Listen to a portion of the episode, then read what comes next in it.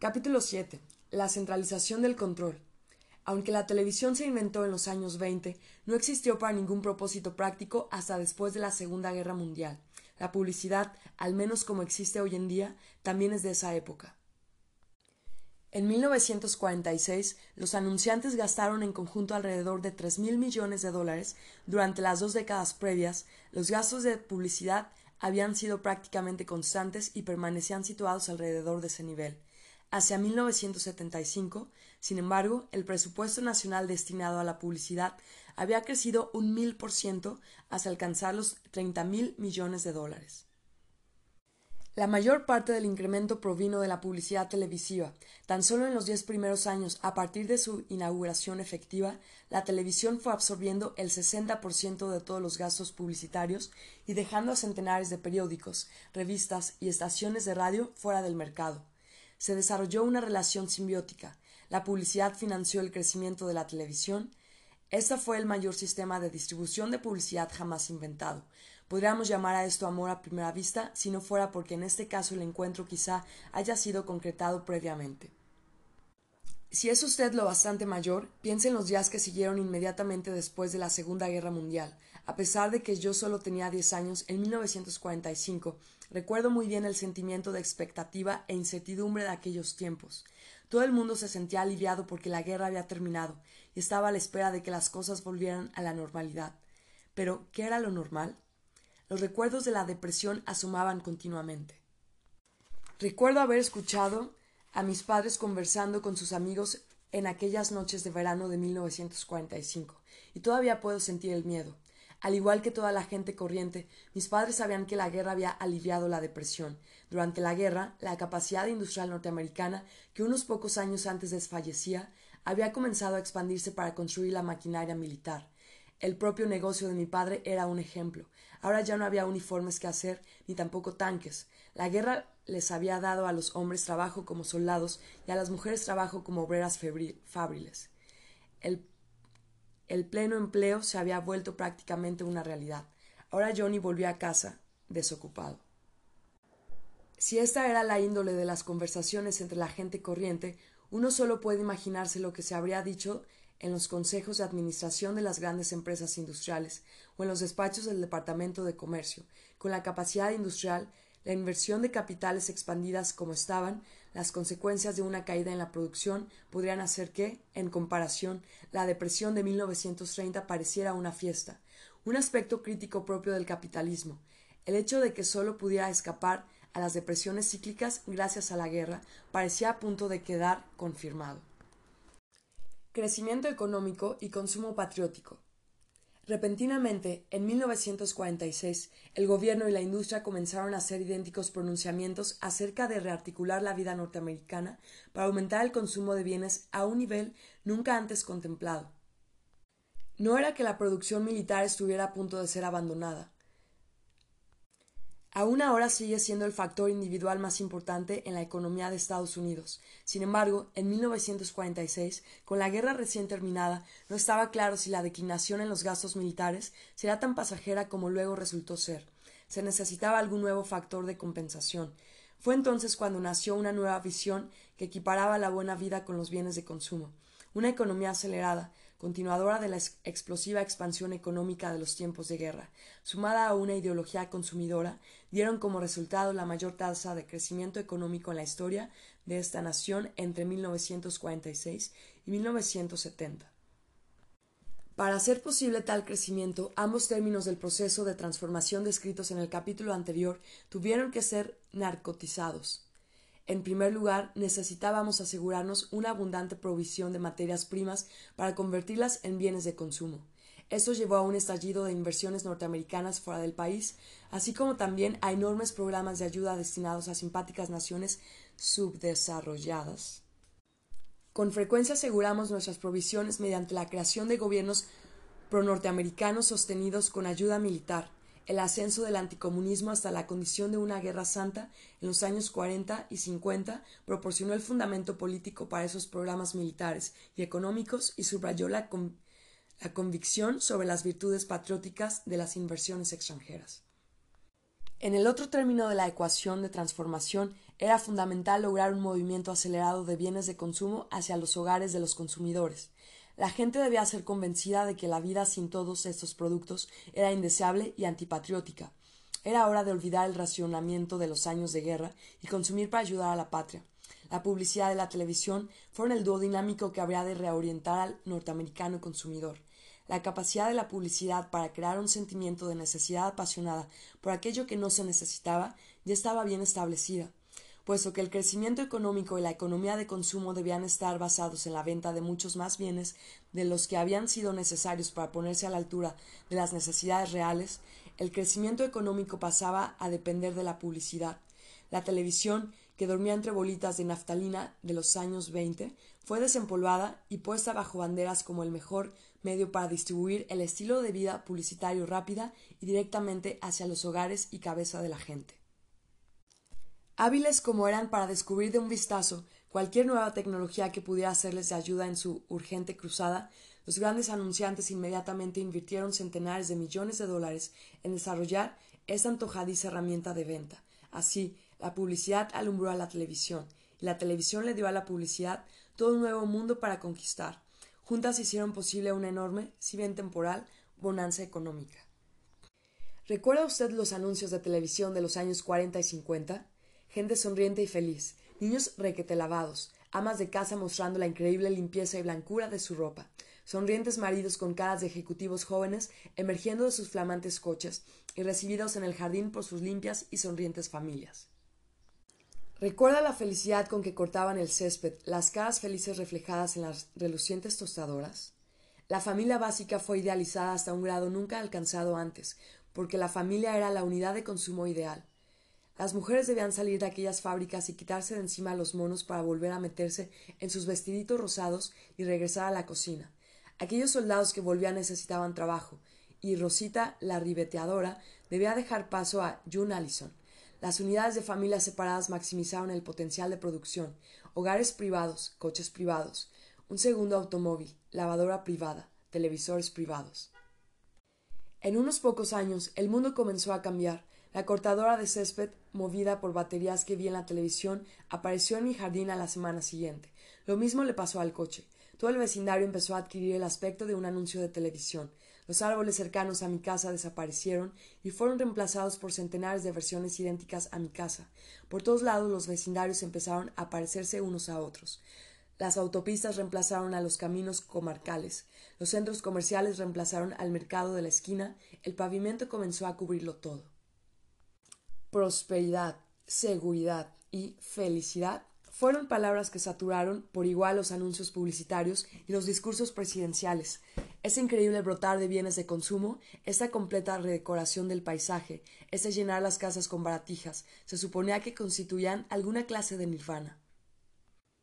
Eso era lo que todos y cada uno estaba pensando, diciendo y creyendo.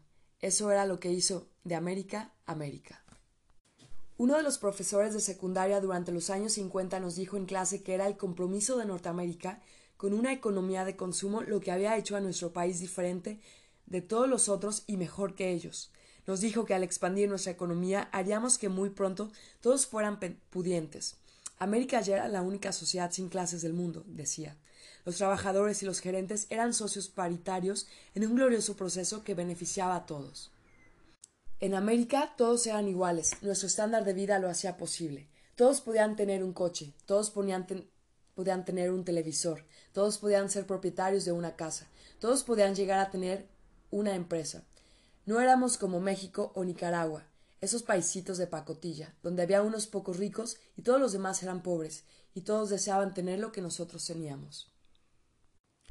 Unos pocos años más tarde, en la Wharton School of Business de la Universidad de Pensilvania, aprendí cómo y por qué se suponía que esta vida de consumo y el crecimiento económico que producía eran tan buenos para absolutamente todo el mundo.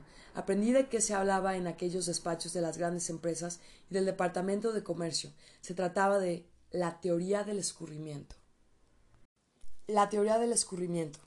La cosa es más o menos así. La expansión industrial, el rápido crecimiento económico y la economía de consumo benefician a todos. Esa teoría, que es la base de las tesis económicas norteamericanas que siguen a Keynes, sostiene que cuando la gente compra más y más bienes del consumo, eso produce más ganancias para la industria, permitiéndole expandirse. Cuando la industria se expande, el resultado redunda en más puestos de trabajo. Eso pone más dinero en circulación, permitiendo que la gente compre más bienes de consumo, aumentando nuevamente los beneficios, provocando más inversiones, más trabajo e iniciando una nueva vuelta del ciclo. He simplificado un poco el proceso ignorando variables tales como ahorros, créditos y cosas por el estilo. La forma en que lo he presentado es más o menos la forma en que ha sido traducido a través de los medios y de nuestro sistema educativo para llevarlo a la comprensión popular. Un hermoso círculo de actividad, todo el mundo ayudando a todo el mundo, capital y trabajo remando en el mismo bote, todos juntos sirviendo al bienestar común y creciendo indefinidamente. Esa manera de presentarlo explica la patriótica presión sobre la gente para que gaste cada vez más en bienes de consumo. Los beneficios se escurrían hacia abajo para llegar a todos los habitantes del país, incluidos aquellos ubicados en la base de la pirámide. El trabajo, el dinero, la prosperidad, la felicidad, la democracia, la igualdad, todo era amontonado conjuntamente como resultado inevitable de este ciclo. Yo creía en todo eso, todos creíamos en eso, la mayor parte de la gente aún cree en eso. Los presidentes resultan electos según puedan o no convencer al público de que estimularán el hermoso ciclo. Jimmy Carter fue elegido por haber dicho que él sabía cómo hacerlo. La teoría del escurrimiento es ese tipo de modelo económico sencillo y bonito que puede ser vendido a una población despojada de toda comprensión más profunda acerca de cómo son realmente las cosas. Tratar de entender las sutilezas de la ciencia económica no es para la mayoría de nosotros mucho más fácil que tratar de entender hasta qué punto la radiación nuclear es inofensiva. ¿Quién lo sabe? Los expertos lo saben. Al igual que todos los demás modelos organizadores de nuestra sociedad, los procesos económicos han sido despojados de la participación personal, expropiados y remitidos a un mundo vacío, lleno de gráficos, análisis financieros y diagramas circulares. Al igual que los sistemas económicos, alcanzan tal tamaño y complejidad que solo pueden ser controlados por fuerzas que se hallan fuera del alcance del individuo o de la comunidad. Una explicación de su parte suena tan plausible como la otra, en ausencia de una formación verdaderamente meticulosa en ciencias económicas, formación que de todas maneras sostiene muchas teorías arbitrarias y fantásticas. Este modelo del escurrimiento de los beneficios en una sociedad de consumo suena perfectamente válido. Desde luego que parece válida solo durante algún tiempo. En ese periodo la gente tiene trabajo, la economía sigue creciendo y los hogares se llenan de baratijas. Solamente ahora, treinta años después de haber iniciado este viaje, podemos ver el proceso desde el punto de vista de la falta de trabajo, la inflación, las quiebras y los desfalcos, y darnos cuenta de que algo ha fallado estrepitosamente. De hecho, era una fantasía. Fue empaquetado y nos lo vendieron como esos muebles para montar en casa que nos mostraba la pantalla de televisión. Compre ahora y pague más tarde, cuando sea usted más rico de lo que es ahora. Pero cuando llegó ese más tarde, muy pocos de nosotros éramos más ricos que antes. Resulta que perseguir todas esas alegres mercancías no hacía a la gente más feliz, producía gente aislada, frustrada, alienada. Y lo que es más importante, los beneficios económicos no se escurrían hacia abajo para crear alguna democracia igualitaria. Los beneficios escurrieron, sí, pero para arriba. Los beneficiarios de la fantasía publicitaria. El periodo de rápido crecimiento que duró de 1946 a 1970 y que coincidió con la expansión de la televisión y la publicidad electrónica, concentró el dinero y el poder hasta un grado antes inimaginable en este país. Puso el control efectivo de la economía en las manos de unas pocas corporaciones, concentró inmensas cantidades de dinero entre un puñado de gente, Entretanto, las clases trabajadoras y la aún más devastadora gente sin trabajo, a quienes el modelo de vida de los bienes de consumo les había prometido beneficios deslumbrantes, acabaron en una posición mucho peor, más desesperada y más dependiente que antes. Un publicitario de Nueva York, Lawrence G. Shade, fue la primera persona en expresar claramente que el crecimiento económico hacía inevitable la concentración económica, en un discurso ahora famoso que pronunció en Detroit en 1968, Shade dijo El factor de más desbordante significado en nuestra vida empresarial y financiera de algunos años a esta parte ha sido la tendencia hacia la concentración del poder económico. Señalando que en 1965 había en este país 412.000 empresas de todo tipo, agregó las 50 más grandes controlan el 32.2% del total de los recursos industriales. En cuanto a los beneficios, las 20 corporaciones industriales más grandes, que poseen el 25% del total de los recursos empresariales, se quedan con el 32% del total de beneficios económicos de la nación luego de descontar los impuestos. Esto significa que solamente un 0.005 de las empresas de este país disfrutan de un tercio de todos los beneficios de todas las empresas.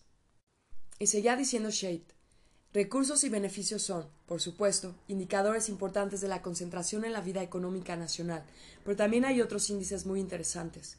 En 1963, por ejemplo, había 112 industrias. Las cuatro compañías líderes acaparaban más del 75% de la producción.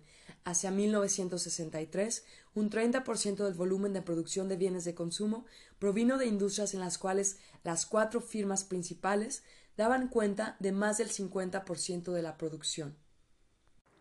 Shade citaba al profesor de economía Corwin Edwards, para explicar por qué las corporaciones mayores inevitablemente se hacían más grandes durante los periodos de crecimiento económico, absorbiendo o arruinando a las más pequeñas. En su competencia con las empresas pequeñas, las grandes corporaciones pueden comprar materiales escasos y ubicaciones atractivas, así como patentes de invención e instalaciones, ganarles la mano a la hora de contratar los servicios de los técnicos y ejecutivos más caros y adquirir reservas de material para el futuro. También pueden absorber pérdidas que consumirían todo el capital de un rival más pequeño. En todo momento, la gran compañía puede subir la apuesta, superar el gasto en publicidad, tecnología o talento, o elevar las pérdidas que pueden permitirse las más pequeñas y así, de una serie de ventajas parciales, deriva una ventaja general en alcanzar sus mayores resultados en forma acumulativa. Y seguía diciendo Chait, los sociólogos pueden muy bien encontrar excepciones a esta tendencia, pero siendo pragmáticos, debemos reconocer que esta es de hecho la dirección en la cual se está moviendo la organización económica de nuestro país. Finalmente, citaba al doctor Edwin G. Nurse, quien creía que no hay límites discernibles en los cuales tales concentraciones de poder económico, una vez que se han puesto en camino, deberían cesar automáticamente. Un ejemplo conmovedor de la forma en que funciona este proceso es el ofrecido en The American Farm por Macy y Richard Conrad. Los autores señalan que hace tan solo 200 años el 95% de la población de este país vivía en el campo, ahora lo hace menos del 5%. La granja familiar es una criatura del pasado, tanto como las explotaciones agrícolas de dimensiones moderadas. La economía de escala tecnológica beneficia solamente a, las más grandes, a las más grandes empresas de explotación agraria y a sus máquinas. El periodo crítico en este cambio llegó inmediatamente después de la Segunda Guerra Mundial. Con asombrosa rapidez, el tractor de uso múltiple con un motor de hasta 60 caballos fue reemplazado por un nuevo modelo de 140 caballos, luego por una imponente máquina de 235 caballos con una etiqueta de precio donde dice 40 mil dólares. La cosechadora de maíz de un solo surco cedió su lugar a máquinas que podían vérselas con cuatro surcos simultáneamente y después con ocho surcos. El coste de este nuevo equipamiento hacía económicamente a los agricultores disponer de más terreno. Entre 1950 y 1975, la superficie de cada campo norteamericano en promedio se duplicó y el valor de la maquinaria agrícola se triplicó. Aquellos que no pudieron seguir ese ritmo frenético fueron apartados y forzados a retirarse. En la nueva agricultura ya no había lugar para el hombre que simplemente deseaba vivir de la tierra y trabajar el suelo y venderlo bastante como para pagar sus cuentas. El granjero con veinte vacas fue informado por su compañía lechera de que ya no volverían a recoger leche en ese lugar. De ahí en adelante, los camiones de la compañía solo se detuvieron en los campos de las grandes empresas agrícolas. Los productores de hortalizas en pequeña escala, los floricultores y los granjeros en general fueron despreciados y segregados del mercado por las corporaciones de explotación agrícola y las cadenas de supermercados. A medida que el fenómeno del crecimiento rápido daba ventajas automáticamente a los empresarios más grandes, mejor financiados y tecnológicamente más avanzados del sistema, lo que era cierto para los pequeños agricultores, también lo fue para todo tipo de negocios. Los competidores más pequeños fueron dejados fuera de combate por la escala misma de las inversiones requeridas en cada nivel, desde el costo de la automatización hasta los salarios de los ejecutivos o la disponibilidad de créditos bancarios, los bancos advirtiendo bien pronto las grandes compañías ofrecían menos riesgos que las pequeñas a la hora de pagar sus créditos. Colaboraron activamente a que el monstruo siguiera avanzando. Las compañías más pequeñas debieron afrontar con filosofía el hecho de que habitualmente era mejor vender antes que esperar a que las cosas empeoraran todavía más. En ningún otro aspecto fueron mayores y más evidentes las ventajas del tamaño que en el área de la publicidad. Solamente las más grandes corporaciones del mundo tuvieron acceso a las grandes cadenas de televisión porque a través de ellas, si bien cada anuncio costaba 120 mil dólares el minuto, podían alcanzar a 30 millones de personas. La televisión es la contrapartida entre los medios de la cosechadora de maíz de ocho surcos. El efecto sobre los individuos. No fueron solamente las entidades abstractas como las corporaciones las que se beneficiaron desproporcionadamente durante el gran boom de los bienes de consumo. También se beneficiaron desproporcionadamente los dueños de esas corporaciones. El doctor Lester C. Thurow, profesor de Economía y Administración del MIT, Instituto Tecnológico de Massachusetts, y exmiembro del Consejo de Asesores Económicos, publicó algunas cifras ilustrativas en el Public Interest Economic News Letter de diciembre de 1975. Hacia 1962, decía Thoreau, durante la ola final del mayor crecimiento económico que cualquier nación industrial haya logrado jamás en la historia, las cosas eran así. El 18% con mayores ingresos de todas las familias poseía el 76.2% de todas las riquezas en manos privadas de Estados Unidos, en tanto que el 25% situado en la parte más baja de la escala, algo así como 50 millones de personas, no tenía ningún tipo de recursos. Nota del traductor. Se traduce como recursos la palabra inglesa assets, que se refiere a los bienes vendibles más valiosos, casas, tierras, acciones y saldos bancarios, nada tiene que ver con los ingresos mensuales o el gasto en bienes de consumo no convertibles en metálico. Se cierra. Estimaciones recientes hacen pensar que no ha habido cambios significativos desde entonces. Y continuaba Thoreau. El 5% de las familias más ricas posee más riqueza que el 81% más bajo, el 0 008% posee tantos recursos como la mitad de abajo de toda la población. Thoreau sigue diciendo que la riqueza y el poder están aún más concentrados de lo que indican estos datos, a causa de las interrelaciones entre los individuos más ricos y las grandes corporaciones que ellos personalmente controlan.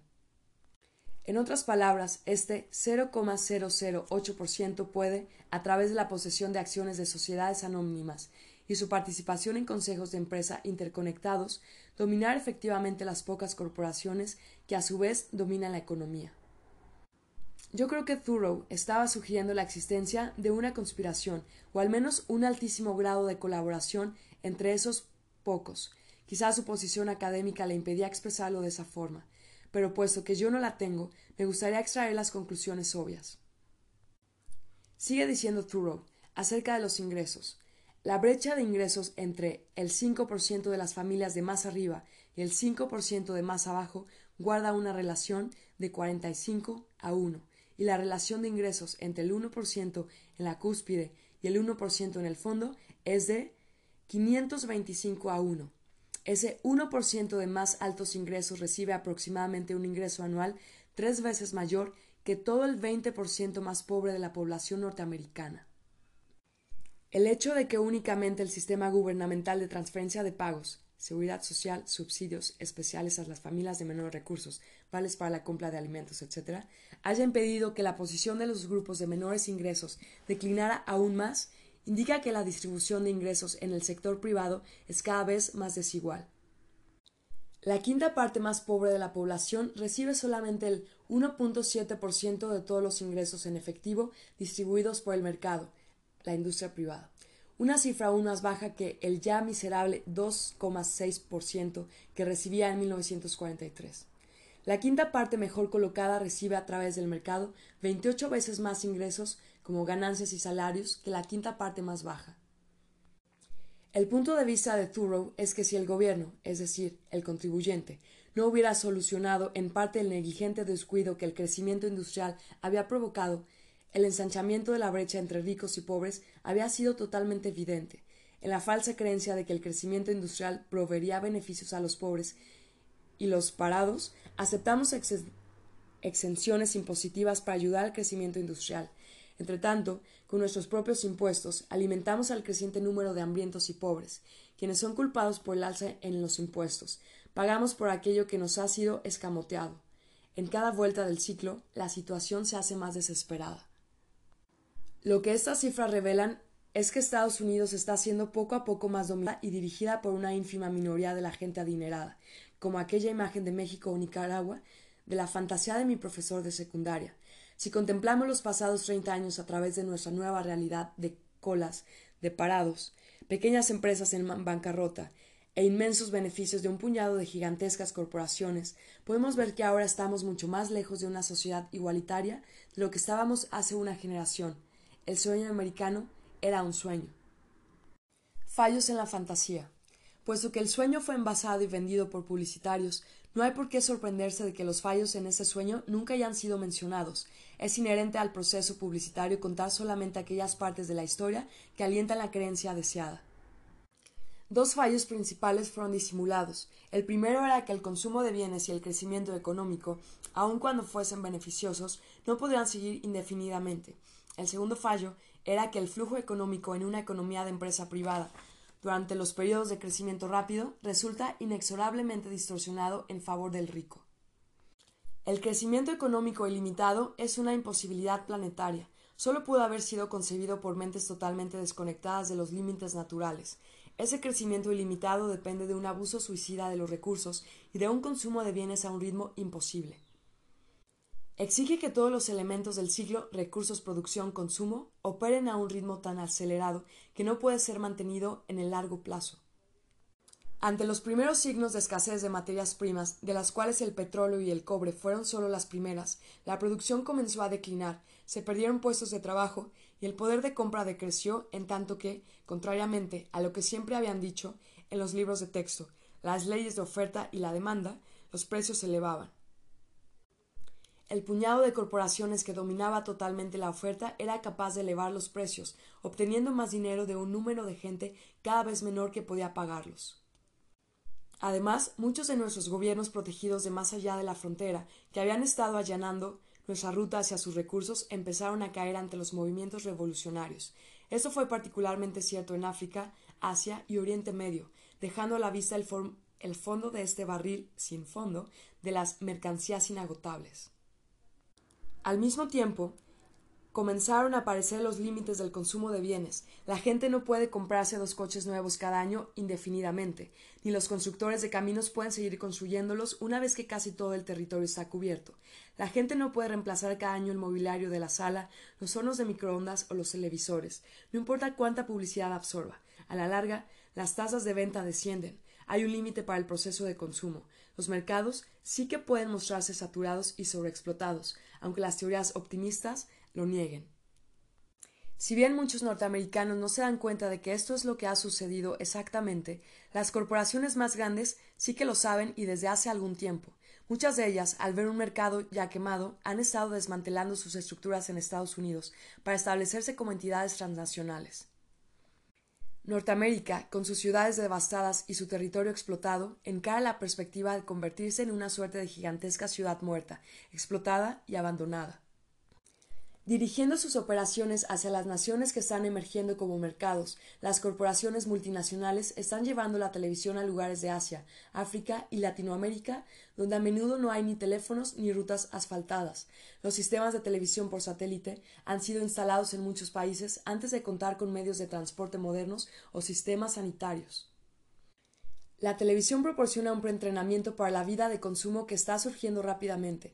Gente que vive en aldeas donde la electricidad acaba de llegar ya está mirando anuncios llenos de gente inmensamente feliz porque usa leche artificial, Coca-Cola y máquinas de afeitar eléctricas.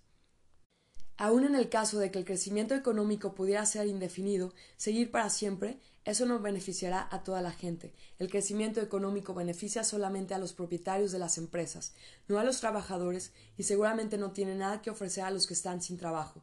No hace falta buscar a un economista marxista para explicar el porqué.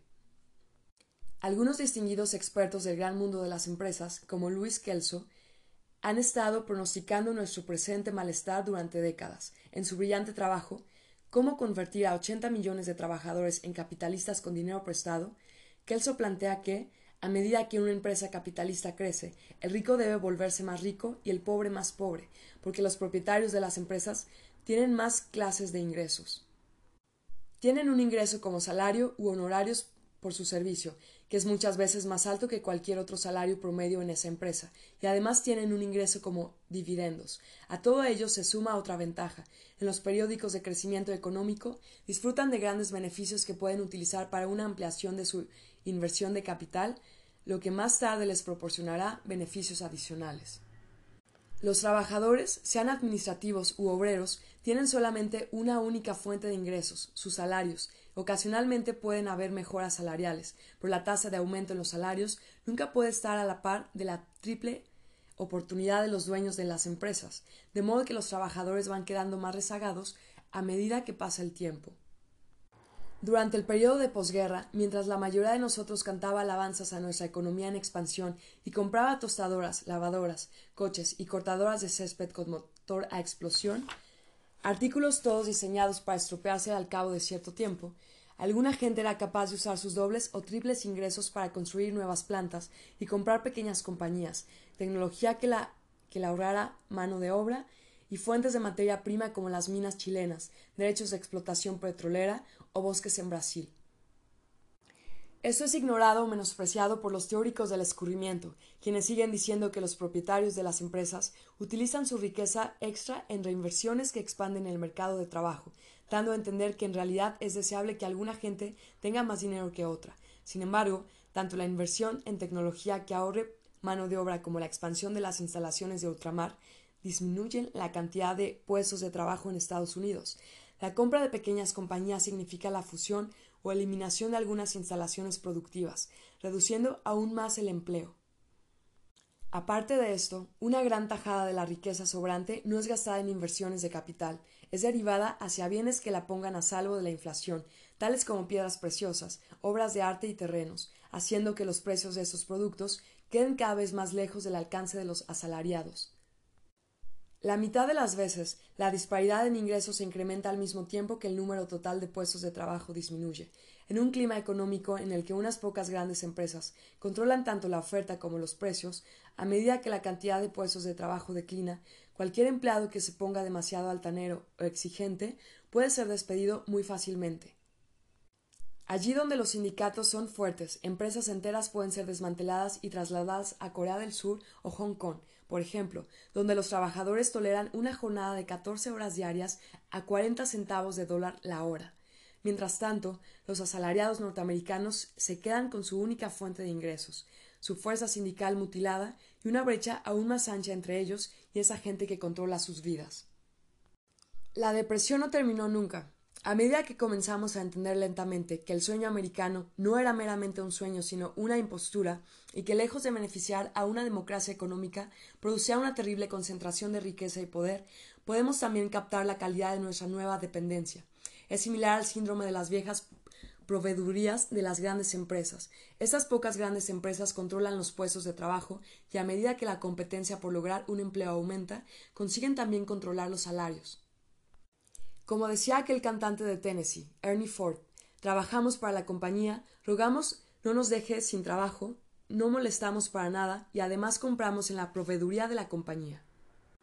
Mirando retrospectivamente podemos ver lo que debería haber sido obvio durante todo este tiempo.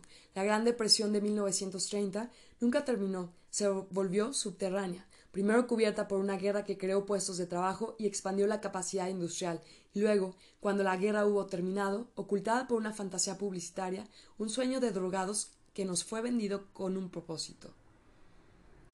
El nuevo estilo de vida norteamericano, basado en el consumo de bienes, que alienta la compra a crédito porque es mejor que el plan nunca nunca, y el crecimiento económico, con su inevitable concentración de poder económico, ocasionaron tan solo una versión más virulenta de la vieja depresión.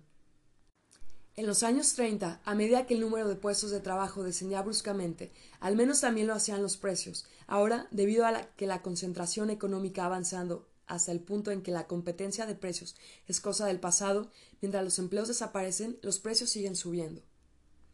Este nuevo fenómeno fue resumido en Mother Jones de febrero de 1977 por los economistas David Olson y Richard Parker, basándose en un estudio hecho por el doctor Howard Watchell y Pierre Aldensheim para el Comité Económico de Congreso de los Estados Unidos. Se encontraron con que las corporaciones en los sectores de alimentos, bienes de equipamiento, caucho, tabaco, ordenadores y aeronáutica habían elevado sus precios en épocas en que, según los libros de texto, debían haberlos bajado. ¿Cómo podían las corporaciones subir los precios cuando la economía estaba estancada, la demanda estaba cayendo, las fábricas estaban operando muy por debajo de su capacidad y más y más gente estaba sin trabajo? La respuesta, dice Watchell, es la concentración económica, sectores industriales enteros cada vez más dominados por un pequeño número de firmas cada vez más grandes. Las grandes empresas necesitan cada vez menos competir a través de los precios. Esto origina una situación en la cual los precios pueden ser incrementados y la inflación mantenida en alza durante periodos de recesión. Entretanto, el gobierno de este país, al igual que los gobiernos de otras naciones occidentales, han estado perdiendo poder para controlar estas acciones. Al existir fuera de los límites geográficos de la nación, las compañías multinacionales, de común acuerdo con los bancos, son capaces de lograr la dominación económica de naciones enteras.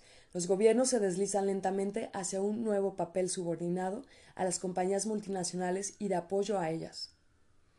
El doctor Lester Thurow terminaba en su trabajo en el Public Interest Economics New Letter de esta manera.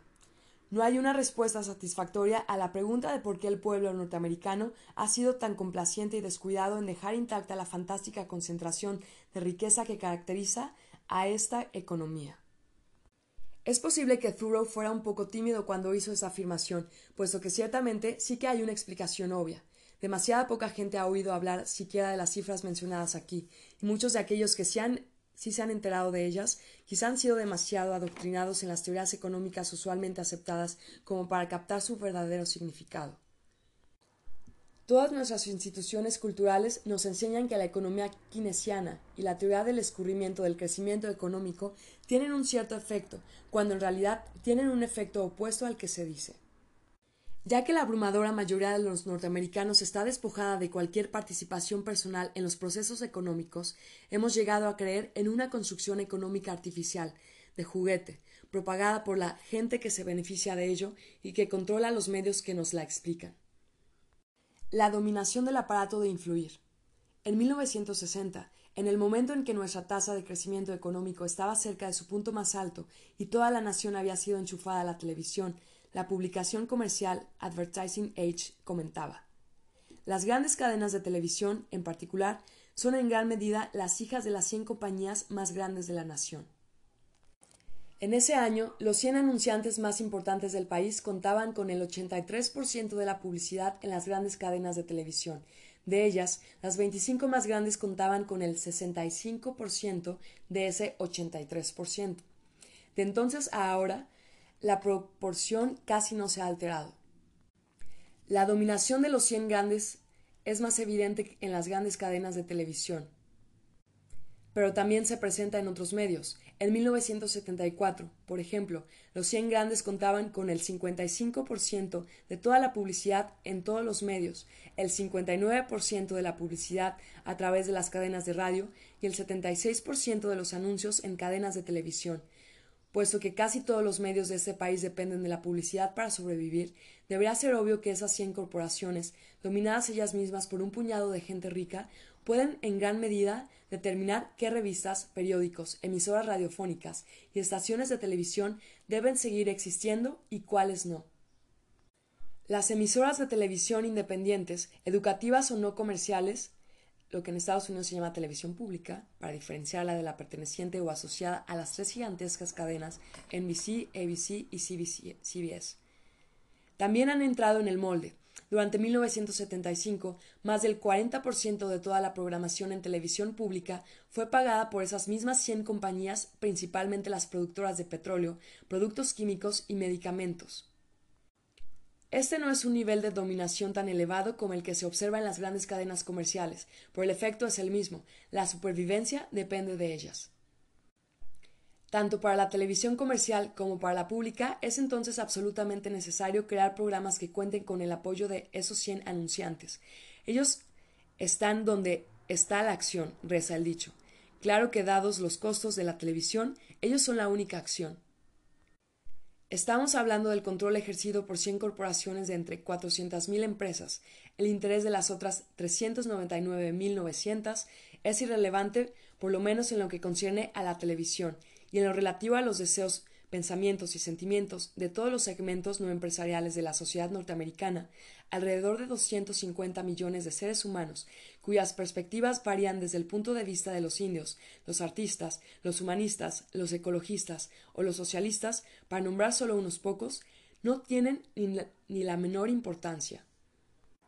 La televisión como otras tecnologías monolíticas, desde las cosechadoras de maíz de ocho surcos y la explotación agraria intensiva hasta los superpetroleros, las plantas de energía nuclear, las redes de computación, los edificios de oficinas de cien pisos, los satélites de comunicaciones, la ingeniería genética, los oleoductos internacionales y los transportes supersónicos de pasajeros, solo está disponible para las corporaciones monstruosamente poderosas.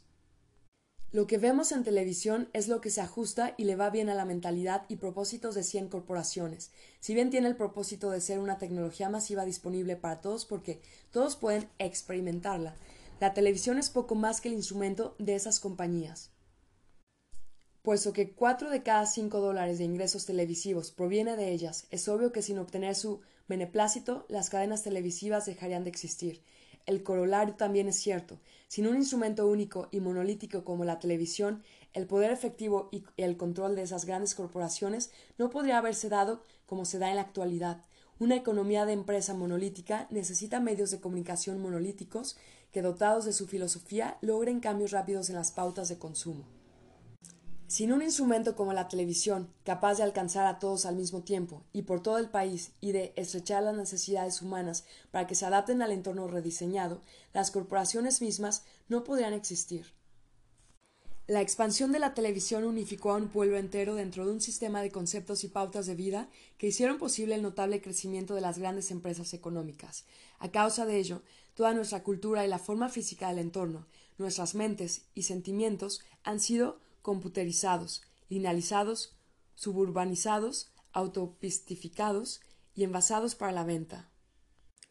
Un punto a debatir es si aquellos que controlan la televisión sabían cuál sería el resultado cuando la desempolvaron después de la guerra y salieron a venderla, ya sea que ellos inventaran la televisión con ese propósito o que fuera la televisión la que los inventó a ellos. La relación es simbiótica y ya lo era entonces.